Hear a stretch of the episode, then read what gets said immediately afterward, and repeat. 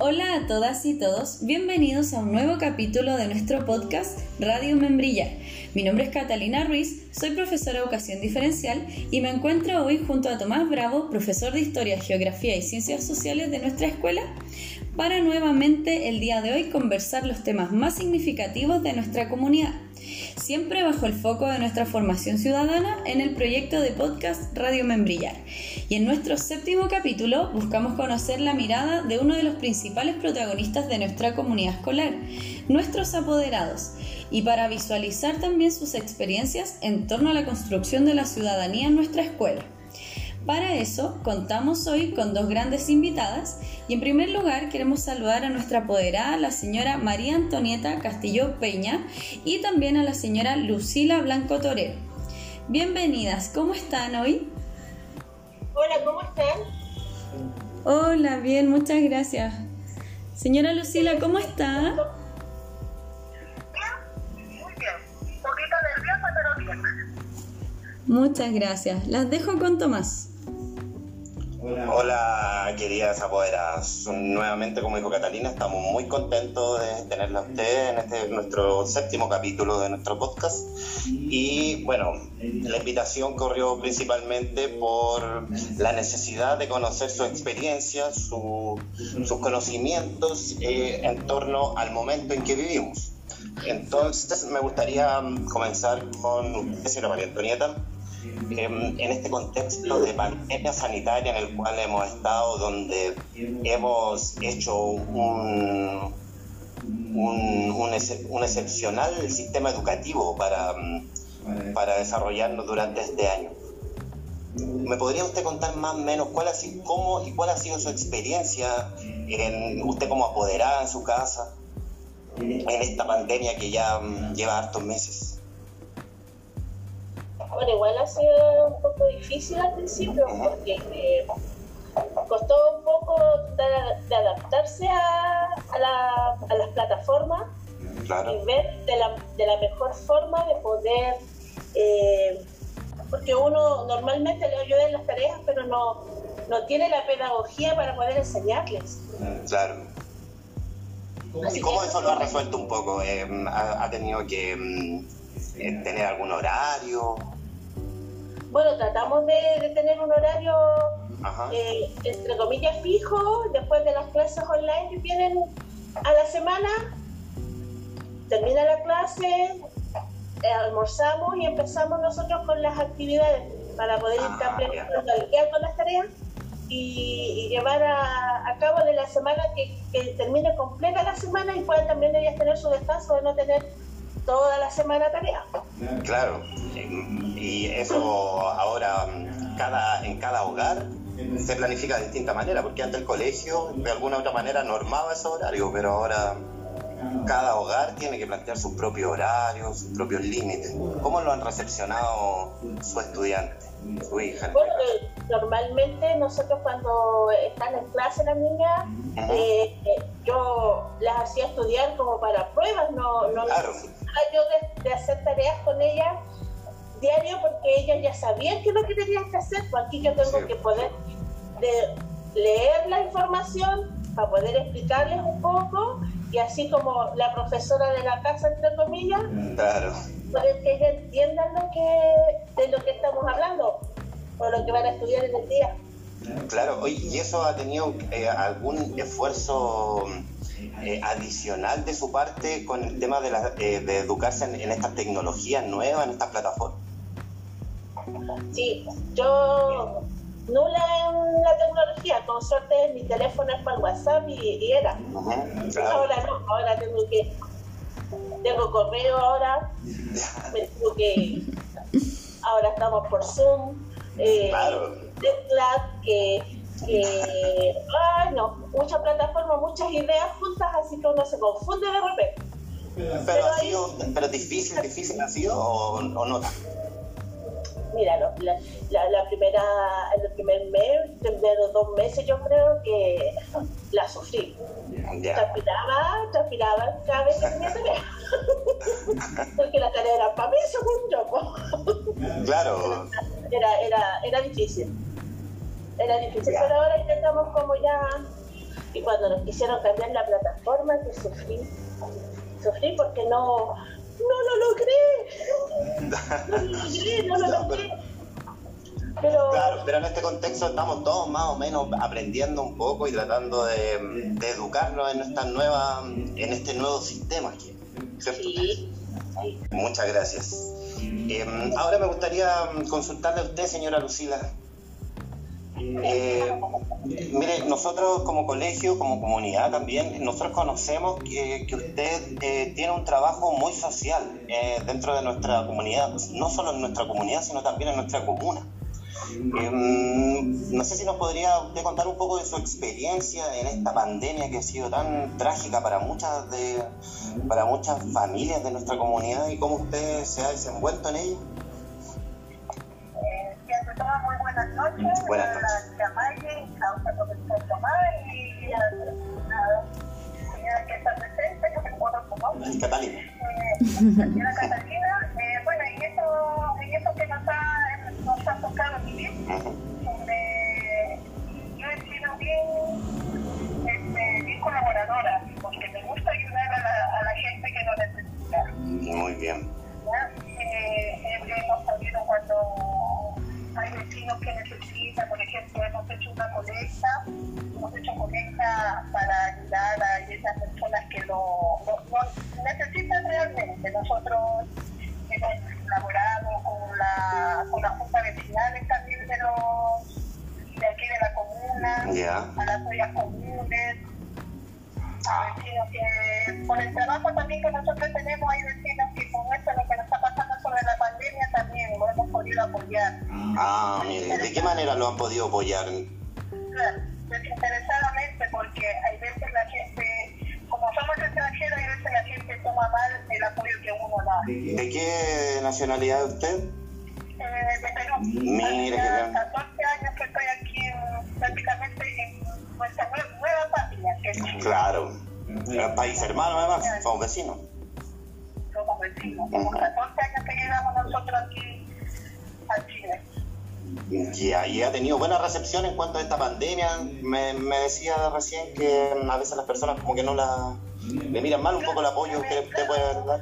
Claro, o sea, primeramente no, nos miraban mal a lo que nosotros apoyamos, pero nosotros explicábamos que era sin ningún beneficio, nosotros lo hacíamos de corazón. cuando la gente necesitaba, nosotros dábamos mercadería para que hagan la olla común, que muchas veces se han visto en la en los, este, en los pueblitos de aquí, de, por ejemplo, de las comunas, claro. por ejemplo, de los prados, que son, Claro, un poquito más. Que estamos... Nuestros vecinos. Claro, los vecinos de nosotros. ¿Cómo ha visto la situación comunal con el tema, mm, con, con, desde su experiencia? ¿Cómo ha visto la familia, las, las distintas comunidades que hay en nuestra comuna? Muchas familias que necesitan realmente, ¿Sí? muchas familias que necesitan el apoyo de las personas que podemos juntarnos y podemos hacer la obra social. Es vital en este caso la organización, entonces conocerse, estar ahí con los vecinos, conocer sus, sus necesidades. Mm, mire qué bien. Muchas gracias. Em, ahora me gustaría, em, ya volviendo o orientando un poco el tema hacia, hacia nuestro podcast, que es la formación ciudadana. También nosotros conocemos que nuestro país, em, además, hay un tema social muy fuerte, muy grande. Y me gustaría hacerle una pregunta para ustedes dos. Es la misma pregunta para ustedes dos, pero si me lo pudiera contestar primero eh, la señora María Antonieta. en este proceso de cambio, al parecer, que estamos viviendo, y ustedes como, como adultas, apoderadas, madres, ¿cómo se imaginan ustedes o cómo es el Chile del mañana con el que ustedes sueñan que vivan su, sus hijas? Bueno, por mi parte me gustaría que fuera un poco más igualitario, más justo. Eh, sin tanto clasismo. Ya. Porque más que mal nosotros estamos, yo pasé el Pudahuel, ahora Cerro Navia, y lo más probable es que pase a La Pintana, y yo voy a seguir siendo estigmatizada. Claro, en Chile. Y me gustaría que fueran las cosas un poquito más eh, parejas para todos.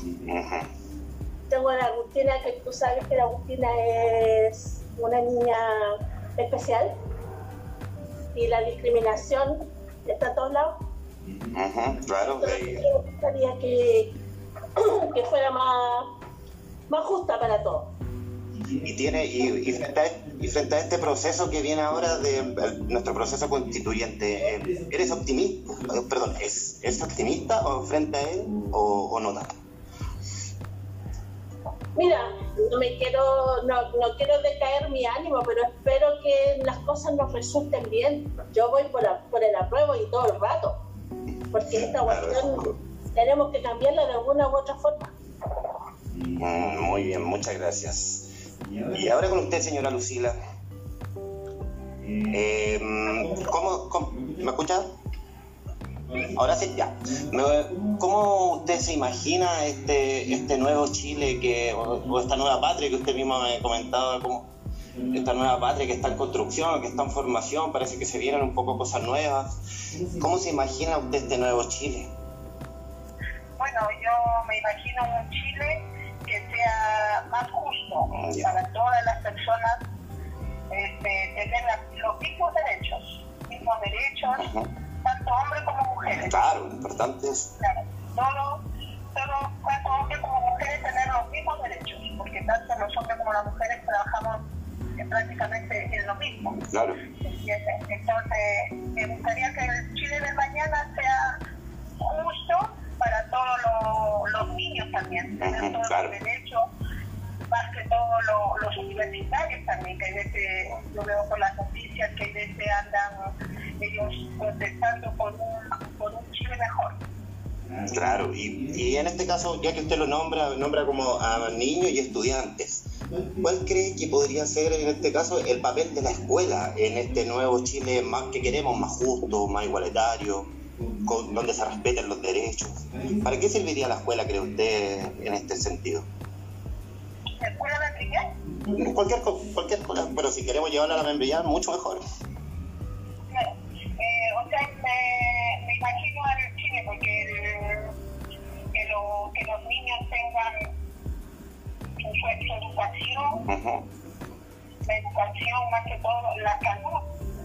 Ah, ya, claro el resto de la mm, claro el resto de los derechos abarca muchas cosas y otras instituciones. Pero la escuela en este caso siempre ha tratado de mostrarse como un como una especie de facilitador en esta en este equilibrio de, de poderes. Mire, para terminar también, eh, nosotros sabemos que ustedes son apoderadas de algunas estudiantes del colegio de distintos niveles, pero comparten una comparten una un grado que es octavo básico. Entonces, señora María Antonieta, me gustaría comenzar con usted. Eh, si tiene alguna palabra para, mm, para nuestra escuela, ya que eh, vamos a perder a un estudiante de nosotros, una muy buena estudiante. A ver, señora Lucila, ya, partimos con señora Lucila. Pasaron por ahí dos primeros hijos mayores. Ah, ya, ya, ya, tenemos experiencia. claro, la Damiana es la tercera que pasa por, por el colegio de Brillante. Yo tuve dos, dos hijos anteriores cuando yo los traje de Perú. Ya. el colegio. Entonces, ahora son la tercera niña que sale de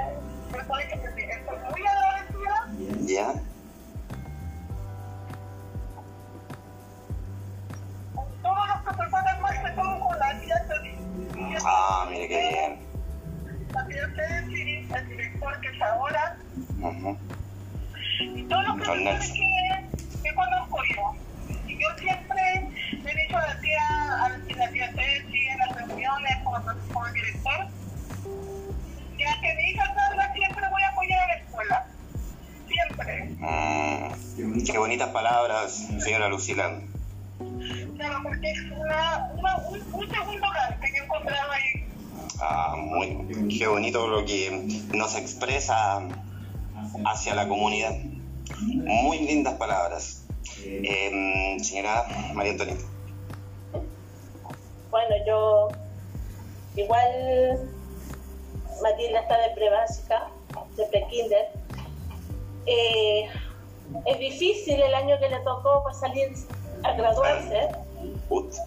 Ella tenía muchas ilusiones, muchas muchas ideas de su día de graduación, pero igual, estoy muy agradecida porque igual en el colegio le han dado un apoyo, me han dado un apoyo a mí, a mi Agustina, hemos estado siempre ahí, me, siempre me han estado apoyando, han hecho las cosas mejor posible para mi hija.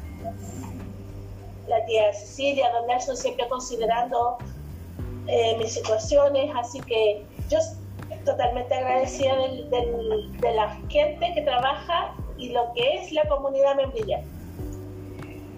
Muy bien, muy lindas palabras también tenemos de nuestras dos apoderadas. Y con esto, Catalina, ya mm, estaríamos culminando nuestra entrevista nuevamente. Eh, yo, bueno, primeramente muy agradecido de, de, que ustedes dos hayan participado en nuestra entrevista, en nuestro podcast y mm, también agradecido por sus muy lindas palabras. Yo creo que no solamente hablo por mí, sino que por el resto de los profesores y e integrantes de la comunidad, también asistentes de la educación y auxiliares. Catalina. Sí, darle las gracias a la señora María Antonieta y a la señora Lucila. Muchas gracias por estar este día con nosotros, por poder compartir sus experiencias también desde la visión como apoderadas. Y eso, darles las gracias porque realmente eh, también ustedes son un, protagonista dentro de nuestra comunidad, así que les agradecemos por estar hoy día con nosotros, por poder comunicarnos y que esto también va a trascender a los estudiantes y a toda nuestra comunidad. Así que muchas gracias. Eh, bueno, nos despedimos. Muchas gracias Tomás y dejamos invitados a toda nuestra comunidad a que puedan escuchar nuestro podcast en redes sociales, Facebook, Instagram y estaremos también eh, publicándolo con los profesores. Muchas gracias, que estén bien. Chao. Muchas gracias. Muchas gracias. Chao.